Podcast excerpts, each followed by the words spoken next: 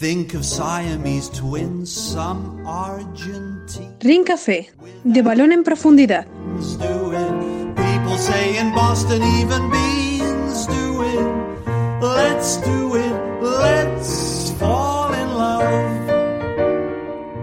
El Ring Café fue una cafetería de Viena de principios del siglo XX, donde entrenadores y amantes del fútbol profundizaron sobre aquello que los apasionaba. Hoy lo recuperamos para todos vosotros. Cold Cape Cod clams, against their wish, do it. Even lazy jellyfish, do it. Let's do it. Let's fall in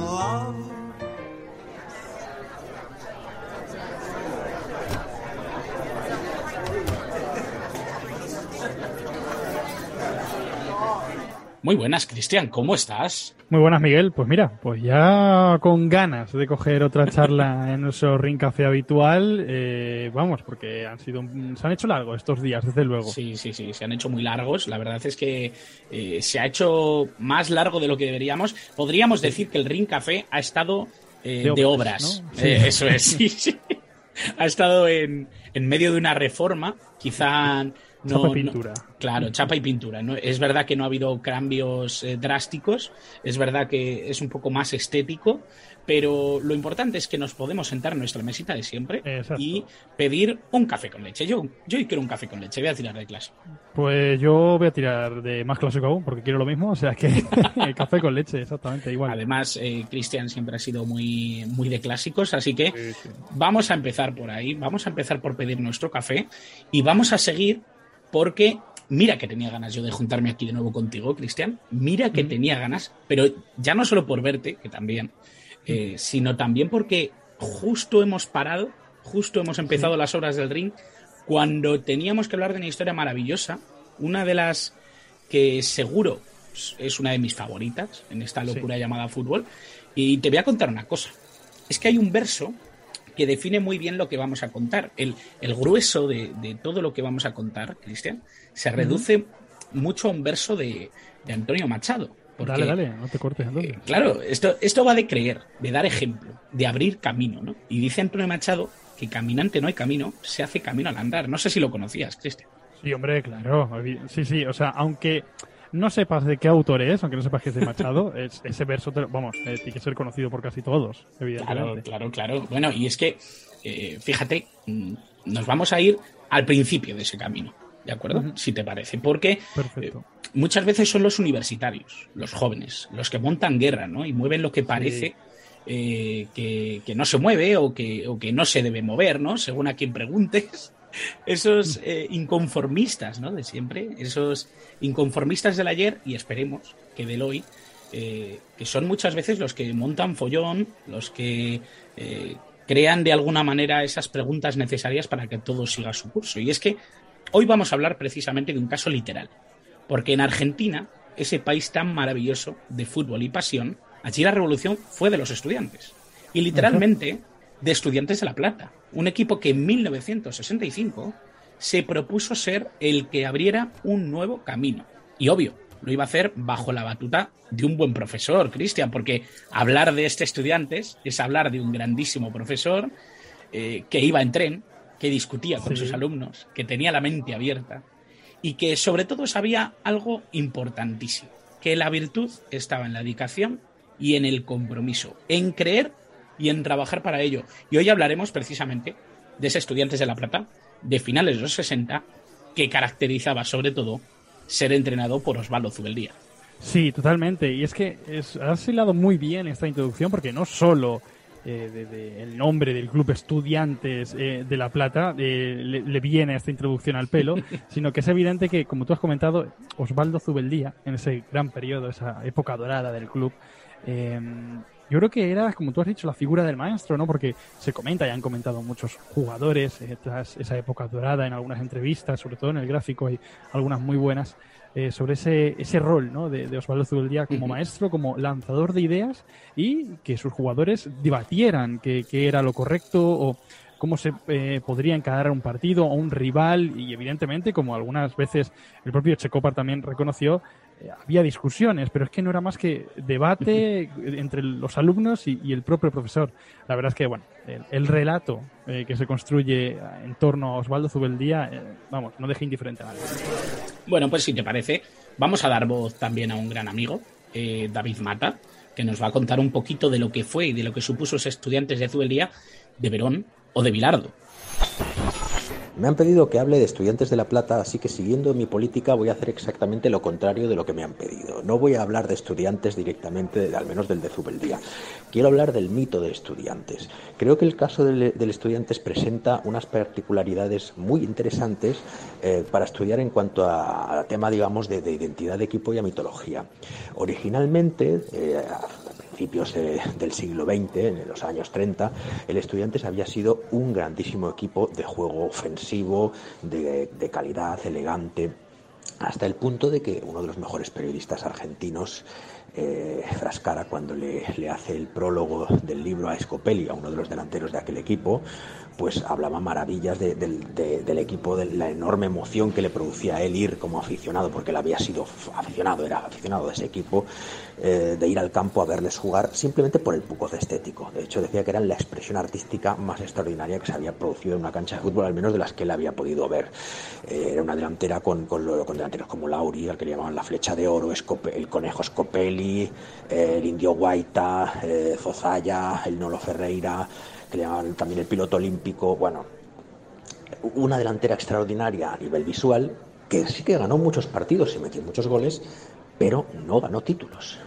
Entonces, esto generaba una cultura de club que eh, en principio suelen ser difíciles de borrar o suelen ser bastante indelebles. ¿no? Había, una cierta, había una cierta cultura de club. Normalmente cada equipo que tiene tradición pues tiene una cultura de club. El tema es que, llegados a los años 60, se produce una tremenda revolución que cambia totalmente la, cultura de club, que es la de Zubeldía. Y Zubeldía hace justamente lo contrario, es decir, es un fútbol mm, que generalmente los, la gente que era más esteta denigraba, se publicaron montones de artículos diciendo que era, anti, era antifútbol y era anti-argentino pero ganaba y ganaba mucho y, ganar produce eh, una gran sensación de euforia tanto a nivel de aficionados como, como cuando hicieron victorias internacionales pues a nivel de país entonces es un caso extraordinario porque es eh, el caso en el que más evidente se provoca, se, se puede ver ese discurso de jugar bien y no ganar, eh, jugar mal o feo y vencer. Entonces, prácticamente es un caso que genera jurisprudencia eh, está prácticamente en la base de cualquier tipo de debate a nivel eh, americano entre menotismo y bilardismo y todos los las, posteriores eh, digamos iteraciones que ha tenido esta, este tipo de debate. Bueno, buen inicio, ¿no? Para charlar de, de esta generación que a mediados de los 60 eh, Cristian tuvo que mirar a la llamada tercera y sobre todo los reservas para crear un equipo que pudiese salvar el descenso, porque es que eh, parece una locura, ¿no? Que, justo el camino fuera este, pero parece un poco de película, pero es verdad que parecía que amenazaba seriamente las aspiraciones del equipo platense ese descenso, ¿no? Esa, esa pérdida de la categoría, y en el año 65 tuvieron que mirar abajo para ir hacia arriba, ¿no? Se pondrían de alguna manera con esos eh, chavales, ¿no? Que iban a ser entrenados precisamente por Zubeldía, eh, se iban a poner las primeras piedras de lo que iba a ser este gran proyecto. Y totalmente, y fíjate que a mí este, este ejemplo, entre otros muchos seguro que hay en la historia del fútbol, pero me recuerda a nuestro primer programa, el Bayern de Múnich. ¿Cómo empezó aquel Bayern de Múnich? Descendiendo y ascendiendo desde los infiernos hasta el gran éxito que fue. A, de Fénix, ¿eh? Exactamente, y encima tres títulos consecutivos de la máxima competición continental. Es muy parecido el, el, discurso de estos dos equipos, porque eh, el, Estudiantes de La Plata, como bien has comentado tú, el Club Estudiantes eh, de La Plata, descendió en la década de los 50 y a principios en la década de los 60, antes de llegar eh, Osvaldo Zubeldía en el 65, luchaba por no, por no descender y por asegurar el objetivo de la permanencia. De hecho, por eso llegó y para eso llegó con ese objetivo Osvaldo Zubeldía. Y es como tú has dicho, a su llegada ya comenzó mm, de alguna manera la revolución implementando eh, nuevos sistemas tácticos como aprovechar el, fuera de juego, los marcajes en el centro del campo, el, centrocampista de contención y, sobre todo, también lo has dejado tú, lo has, dado una pincelada, eh, que con la llegada de Zubeldía se produjo eh, la llegada al, primer equipo de estudiantes de, bueno, de una camada de jóvenes talentos, llevado por eh, Miguel Ignomirielo, que luego se haría a cargo del, equipo, que incluía, bueno, pues a la Bruja Verón, a Carlos Pachamé, Eduardo Flores o, o el lateral o marcador de punta, como le dicen ahí en Argentina, Oscar Van Bernat. Es que a todos esos jugadores encima se le unieron algunas contrataciones como sin duda alguna yo creo que la más importante, eh, la de Carlos Salvador Vilardo, que yo creo que luego hablaremos sobre él. hombres también importantes como Alberto Poletti, eh, un, portero jovencísimo, eh, que es verdad que luego su nombre se mancha un poquito, pero ya debatiremos sobre ello. Pero vamos, en general, era una camada de jugadores, tanto desde los jóvenes que saltaron desde la tercera hacia el primer equipo, como los que se trajeron del exterior, inconmensurable.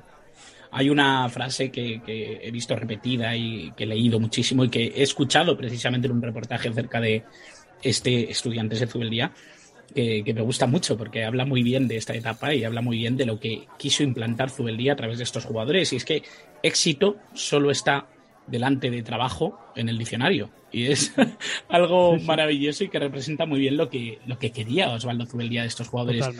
Fíjate que has hablado de una gran camada, has hablado de, de chavales que de alguna miraba, de alguna manera miraban de, por primera vez ¿no? el fútbol profesional. Eh, el caso de Bilardo, ¿no? que incluso pensaban dejar el fútbol pasado un año, año y medio, dos años, eh, porque él se quería dedicar a lo suyo, ¿no? que era la medicina. Eh, bueno, al final Zubeldía cambió mucho el destino de estos jugadores y sobre todo lo haría en muy poquito tiempo, ¿no? porque fíjate que en 1957, 1967 se hacían ya con ese título histórico. Habría camino. Lograr ese torneo nacional, Cristian, ya iba a ser un hito, ya iba a ser algo eh, brutal para ellos, porque eh, fíjate que cuando hablábamos de abrir camino, cuando hablábamos de, hacer camino caminando, ¿no? como, hemos iniciado, eh, esto es algo muy importante para el club. Solo lo repetirían en cuatro ocasiones más hasta nuestros días. Es cierto que ese título, de alguna manera, significa algo importantísimo en la historia de Estudiantes de La Plata. Es cierto que luego se ha repetido, es cierto que luego incluso, eh, como veremos, ¿no? Eh, ganará otras veces en la Libertadores, incluso eh, va a disputar de nuevo la Intercontinental. en 2010, de hecho, tuvo una oportunidad de, volver a, de volver a ganarla, no lo hizo porque se cruzó el Fútbol Club Barcelona de, Guardiola, si, si, no recuerdo mal. Pero es bastante interesante ¿no? lo, que, lo que supuso ese título de 1967 para un club y para un grupo de jugadores que de aquella manera ya directamente no es que creyeran la idea de, de Zubeldía, es que directamente eran parte de ella. Sí, fíjate que tú hablas de la importancia, bueno, con toda la razón, evidentemente, de ese título, ese primer título, ese primer gran éxito en forma de título de, este equipo de estudiantes de La Plata con el, sí, con el título metropolitano del 67, pero es que va más allá, porque es que ese título eh, traspasa fronteras y, y se, se supone, supone una división histórica absoluta en el, en el devenir del, del, desarrollo del fútbol argentino, porque el, el, título del 67 corta la hegemonía eh, de, de, los cinco grandes de la era profesional, de, de, Boca, de River, de San Lorenzo, de Racing de Avellaneda y Club Atlético eh, Independiente.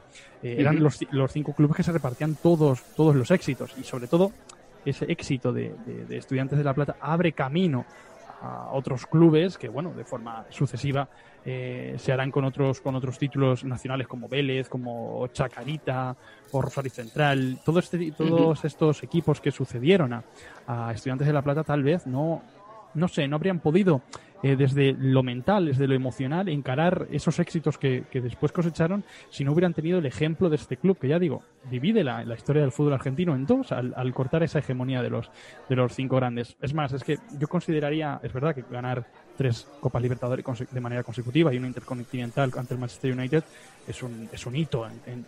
y, evidentemente tal vez haya que ponerlo más valor porque es un título continental, pero sin duda alguna este, este título nacional del 67 eh, es ah, está al nivel de, las de cualquier Copa Libertadores que haya conseguido estudiantes eh, de La Plata en esos años, por lo que supuso y por sobre todo por el contexto que había dentro del fútbol argentino. Exactamente, desde el 67, que obviamente algo cambió en el fútbol argentino, ¿no? Como tú bien dices, además lo marcas en el, en el eh, calendario y sobre todo en el diario de lo que iba a ser el, fútbol argentino. mira, voy a aprovechar que nos están trayendo el café, Cristian, para... Ya, me había olvidado. para decir que justo eh, antes de, este Estudiantes de la Plata del 67, solo tres equipos habían eh, ganado el torneo, Lanús, Banfield y Vélez. Eh, Vélez había sido el último en lograrlo antes de, de, este título del 67. Había pasado creo que justo 10, 11 años antes. Y es bastante llamativo, ¿no? Porque después de, este torneo del 67 hubo 23 campeones que no fueron ninguno de los eh, gigantes argentinos que tú has nombrado, ¿no? Ni Racing, ni Independiente, ni San Lorenzo y obviamente ni siquiera Boca o River, ¿no? Que son los super gigantes argentinos. Antes de Zubeldía solo, solo habían eh, podido ganar tres equipos fuera de esos seis. Es bastante impresionante, ¿no? Y es algo que, yo creo que no nos debemos que, quedar solo con, con lo que conocemos de este estudiantes, porque hay que marcarlo también dentro del ideario del fútbol argentino. Y de sus gestas, ¿no? Eh, destaca, como decimos, ese ascenso, ascenso vertiginoso en apenas dos años, porque del 65 de querer eh, sufrir para mantener la categoría a la clara intención de dominar el mundo, ¿no? Porque tú lo, has, tú lo has anticipado un poco, ¿no? Que quizá muchas veces se pone ese título ante el Manchester United como el culmen, ¿no? del modelo y de, y de los objetivos de este equipo, porque Obviamente con los éxitos locales abrieron la mente a muchos, como, como hemos eh, hablado ya. Llegaría pronto esa meta continental en la Libertadores y sobre todo eh, en, lo que, en lo que iba a ser el enfrentamiento precisamente con, con el Manchester United de Basby, ¿no? Eh, yo creo que con esa Libertadores, con esa primera Libertadores que se gana ante Palmeiras, que ya es un choque bastante exigente, ¿no? Y bastante importante eh, se, abre, se abre un camino paralelo, pero no, no voy a decir que más importante, pero sí que voy a decir que paralelo, ¿no? Porque la lucha intercontinental de este equipo de alguna manera empieza a escribir lo que será su leyenda negra. Y es que ganar a ese Manchester United de Busby, que acababa de sobreponerse precisamente 10 años eh, después de, de, esa catástrofe de Múnich, querían volver a reinar en el mundo, da la sensación de que fue empezar a rubricar un poco lo que iba a ser la leyenda negra de un equipo que del que no se ha contado quizá toda la verdad. Sí, quizá es como comentábamos antes fuera de micrófono mientras veníamos para el café, eh, el hecho de que, de que el paso del tiempo ha ensombrecido también el, trabajo sobre todo de Osvaldo Zubeldía con esta, con esta cama de jugadores eh, eh, espectaculares, porque si antes eh, ya estábamos, estamos dentro de la, de la Intercontinental que gana ante el Manchester United de Estudiantes de La Plata, pero si antes comentábamos éxito nacional y luego también eh, eh, el rompedor éxito en la Copa Libertadores, viniendo tres años atrás de intentar eludir el, descenso de categoría, pone sobre todo en, énfasis el, gran trabajo emocional que Osvaldo Zubeldía, aparte del futbolístico, hizo sobre este grupo vamos, eh, eh, si vas a buscas por internet hay muchísimos ejemplos y muchísimos relatos, eh, no solo sobre el antifútbol comentado, esta leyenda negra, esta, esta, esta historia de fútbol ensombrecida que persigue a este equipo, Estudiantes de La Plata, a través de, desde aquel éxito del United, contra el United, sobre todo después de la siguiente Copa Intercontinental.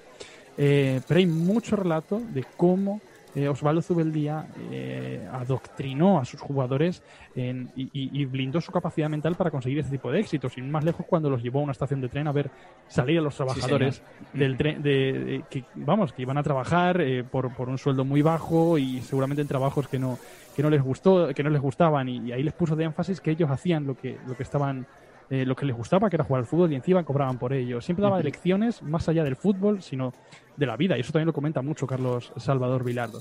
Yo creo que es a partir de ahí el equipo donde empieza a crecer y se planta en esa final de, Intercontinental ante el Manchester United, que es verdad, eh, es el cenit, yo creo que a nivel em, futbolístico y a nivel de éxito es el cenit de este, de este equipo en toda su historia, pero ya viene el descenso, entre comillas, sobre todo en el relato. Sí, el descenso en el relato porque de alguna manera, ¿no? Eh, yo creo que eh, existe algo contrarrevolucionario, ¿no? Que, siempre se espera que gane el favorito y de alguna manera eso también rompe un poco con, la normalidad que, que, no suceda, ¿no? Y yo creo que al final a estudiantes no le favoreció ganar la Intercontinental. Qué, raro suena esto. ¿no? Sí. No le favoreció, sobre todo desde, desde el punto de vista del relato que hubo después, ¿no? Porque da la sensación de que es cierto que había sido esa primera, ese primer partido había sido muy duro, ¿no? Ese, ese primer episodio del que Bilardo de hecho comenta que no podía entender que los ingleses celebraran haber perdido y era solo porque en la vuelta esperaban ganar por goleada en, Old Trafford. ¿no? Da la sensación de que los ingleses tenían la absoluta certeza de llevarse este título ante Estudiantes de La Plata y eso ya no solo dolió a los propios jugadores, ¿no? como comentarían muchos, incluido George Best, eh, yo creo que dolió en general un poco ante el mundo del fútbol en Europa. Sí, totalmente. Yo creo que sobre todo, si ya esa final, esa, ese partido, ese doble partido contra el Manchester United es comentado, eh, en ese sentido de, de, bueno, del, dolor y de la incredulidad, sobre todo de los jugadores de estudiantes, al ver cómo celebraban los ingleses, como bien has comentado, esa, derrota. Eh, hay también que poner en contexto eh, en qué se, cómo se movía Argentina a nivel político. Eh, había una dictadura militar eh, de Onganía, el, vamos, el general Onganía, el, dictador argentino, eh, y sobre todo un año después, cuando Estudiantes consigue otra vez revalidar la Copa Libertadores, porque recordemos que era muy favorable, creo que el sistema de esa Copa Libertadores para el, vigente ganador, porque entraba directamente en semifinales y tan solo tenía que disputar cuatro partidos para, para poder revalidar el título. Revalidó el título y se planteó en otra intercontinental que es la que sí yo creo que ha pasado la historia, incluso más que la anterior, ya no por el éxito de estudiantes, sino porque por ese relato, esa, esa mancha negra, ¿no? El, ante el, ante el Milan eh, en ese doble partido, 3-0 en la ida y, 2-1 victoria de estudiantes en la vuelta, pero sobre todo por, por todo lo que pasó. Y, por eso hacía mención antes a la situación política, porque se habla de, de aquel partido de, de vuelta en, en, la bombonera, de cómo incluso un, general del, del, propio gobierno militar acudía al vestuario para enaltecer y, a los jugadores, diciendo que bueno se defendía la, la, la, gloria y la imagen de, de, Argentina en ese sentido y que tenía que salir a ganar, a ganar. Bueno, pues al final el partido se dio como se dio y seguramente el contexto no favoreció para, sobre todo para, para la imagen que ha quedado en el, en el pozo histórico del fútbol este, en este equipo de estudiantes de La Plata de Osvaldo Zubeldía. Eh, precisamente porque incluso en la ida ¿no? de ese partido contra el Milan eh, se perdió estrepitosamente en San Siro con goles de Sormani y de Combin y de hecho Combin es uno de los eh, relatos más, más, conocidos ¿no? y más crudos de, de, ese partido de vuelta, ¿no? esa imagen del jugador ensangrentado siendo atendido, ¿no? Y yo creo que cualquiera que haga una leve búsqueda lo, lo va a encontrar. Eh, yo creo que representa muy bien ¿no? lo que luego quedó, los pozos que quedaron de este Estudiantes de La Plata, que volvería a jugar una Copa Intercontinental, que lo volvería a hacer eh, precisamente en 1970, ¿no? esta vez contra el Feyenoord, que recordemos que lo hemos hablado en alguna ocasión, que fue el primer campeón eh, neerlandés de la Copa de Europa y que por ello se tenía que enfrentar a estudiantes y que también provocó de alguna manera, de, forma eh, casi, bueno, por, por, las ondas que generó esta piedra en el agua, hizo que el año siguiente Ajax no quisiera eh, jugar contra, contra, el, contra el campeón, ¿no? Y da la sensación de que este partido también eh, ensombreció un poco la, la, figura y el relato, ¿no? parece que las, las copas intercontinentales echaron muchas piedras sobre el proyecto de Zubeldía en Argentina. No le hicieron nada bien, no le hicieron nada, nada bien en cuanto a sí, en cuanto al foco mediático del equipo y sobre todo el que se ha trasladado a nuestros días. Por ejemplo, eh, eh, leí eh, mirando cositas sobre el equipo, sobre el Estudiantes de La Plata, que el gráfico tituló como la crónica del, encuentro ante el Milan como la página más negra del fútbol argentino. Así tituló el, el gráfico. Claro, también yo creo que en este tipo de publicaciones eh, eh, bueno. Eh, Vivían de los grandes. Claro, exactamente. Y también provocadas por el hecho de, criticar un poco a sus jugadores, por, sobre todo por la imagen que habían dado y también en, cuestión a, lo que quería el régimen, de la imagen que quería proyectar de, de, la propia Argentina en ese sentido. Y como dices tú, claro, fueron tres copas intercontinentales, eh, con tres copas Libertadores. Se ganó la primera, la del Manchester United, y se perdió ante el Milan y ante, ante el Feyenoord. Pero también hay que decir que hay muchísimas cosas que destacar buenas de este equipo. Estudiantes de La Plata, por ejemplo, se convierte en, triple campeón de América de la, Copa Libertadores y sigue siendo uno de los dos clubes únicos en haber conseguido esto, eh, junto con Independiente. O sea, los dos, los dos encima eh, argentinos. Y de aquella final, por ejemplo, ante, ante, el, ante el Feyenoord. Eh, es verdad que en, en Argentina el, el, equipo empata dos con... Y, ojo, es verdad que me acabo de, recordar, acabo de recordarlo. El Feyenoord dirigido por Ernst Happel. O sea que vaya Eso dos es. técnicos se enfrentaron, se enfrentaron en esta, en esta Copa Intercontinental. Hay detalles en la historia de, de Estudiantes de La Plata que son magníficos como, como este, uh -huh. dos mitos de los banquillos. Eh, pues eso, empataba a dos en Argentina y luego en, en, en, Europa se llevó por la mínima el partido del Feyenoord y bueno, pues otra Copa Intercontinental que también junto a la de 2009 eh, hacen que sean tres subcampeonatos de Intercontinental eh, de, de, Estudiantes de La Plata. Y también una Copa Interamericana que de Exacto. hecho estrenaron ellos, porque sí, la sí. primera edición de 1969 la jugaron contra el Toluca mexicano Toluca. en eh, tres partidos, tuvo que haber desempate y sí que es bastante llamativo, ¿no? Porque eh, estrenaron esta competición que duró solo hasta 1998, ese último encuentro, ese último torneo interamericano lo ganó eh, el, el, propio eh, DC United, un equipo americano, como todos sabemos, norteamericano, contra Vasco da Gama, contra un equipo brasileño. Es bastante llamativo, ¿no? Porque al final se llenó de títulos eh, sí. y a pesar de eso, como ya hemos comentado, como hemos eh, representado un poquito aquí, algunos quisieron romper la memoria de, de, este equipo. Algunos, quizá los poderosos, ¿no? Como hemos comentado, esas publicaciones, sí. esos medios, eh, muchas veces también eh, el propio gobierno, ¿no? Prefirieron quedarse con el antifútbol, con la historia fácil, con los alfileres, ¿no? Que se comentaba que, que utilizaban para, para distraer muchas veces en, en, los saques de esquina, en, los, en las jugadas de balón parado. Eh, esa historia de Zubeldía y la educación día a día de esos chicos eh, que aprendieron de éxito y trabajo quedó de alguna manera olvidada, sepultada por el relato vago de quienes no supieron explicar con fútbol algo que resultaba también desconcertante, ¿no? Que un equipo chico, de alguna sí. manera, se comiera al pez grande y eh, era algo revolucionario, ¿no? Y, y sabiendo incluso sí. de la tendencia de esta Argentina de, de finales de los 60, eh, es difícil, ¿no? Extraer que, que de esos pudiera salir algo positivo.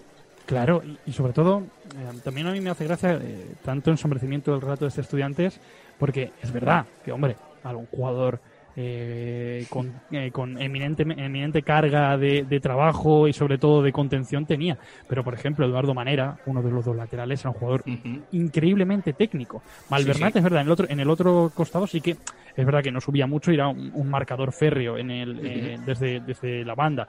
Luego, Aguirre Suárez es verdad que también era un jugador recio, pero Madero era, era una técnica depuradísima. Bueno, en, la, bru en la Bruja Verón, ¿eh? La Bruja Verón, que, que se comentaba que era el único que no daban indicaciones. Eh, eh, Exacto. Esto es algo, eh, y, y, de hecho sí, sí. es algo que, que, se remarca mucho, ¿no? Que Zubeldía hacía charlas tácticas enormes que, en las que sí. intentaba que los jugadores tuvieran eh, un conocimiento exacto de lo que quería de ellos mm. para intentar romper tácticamente al, al, otro equipo. Y el único que no recibía ninguna indicación era la Bruja Verona, que decían que cuando tuviera el balón hiciera lo que le diera la gana.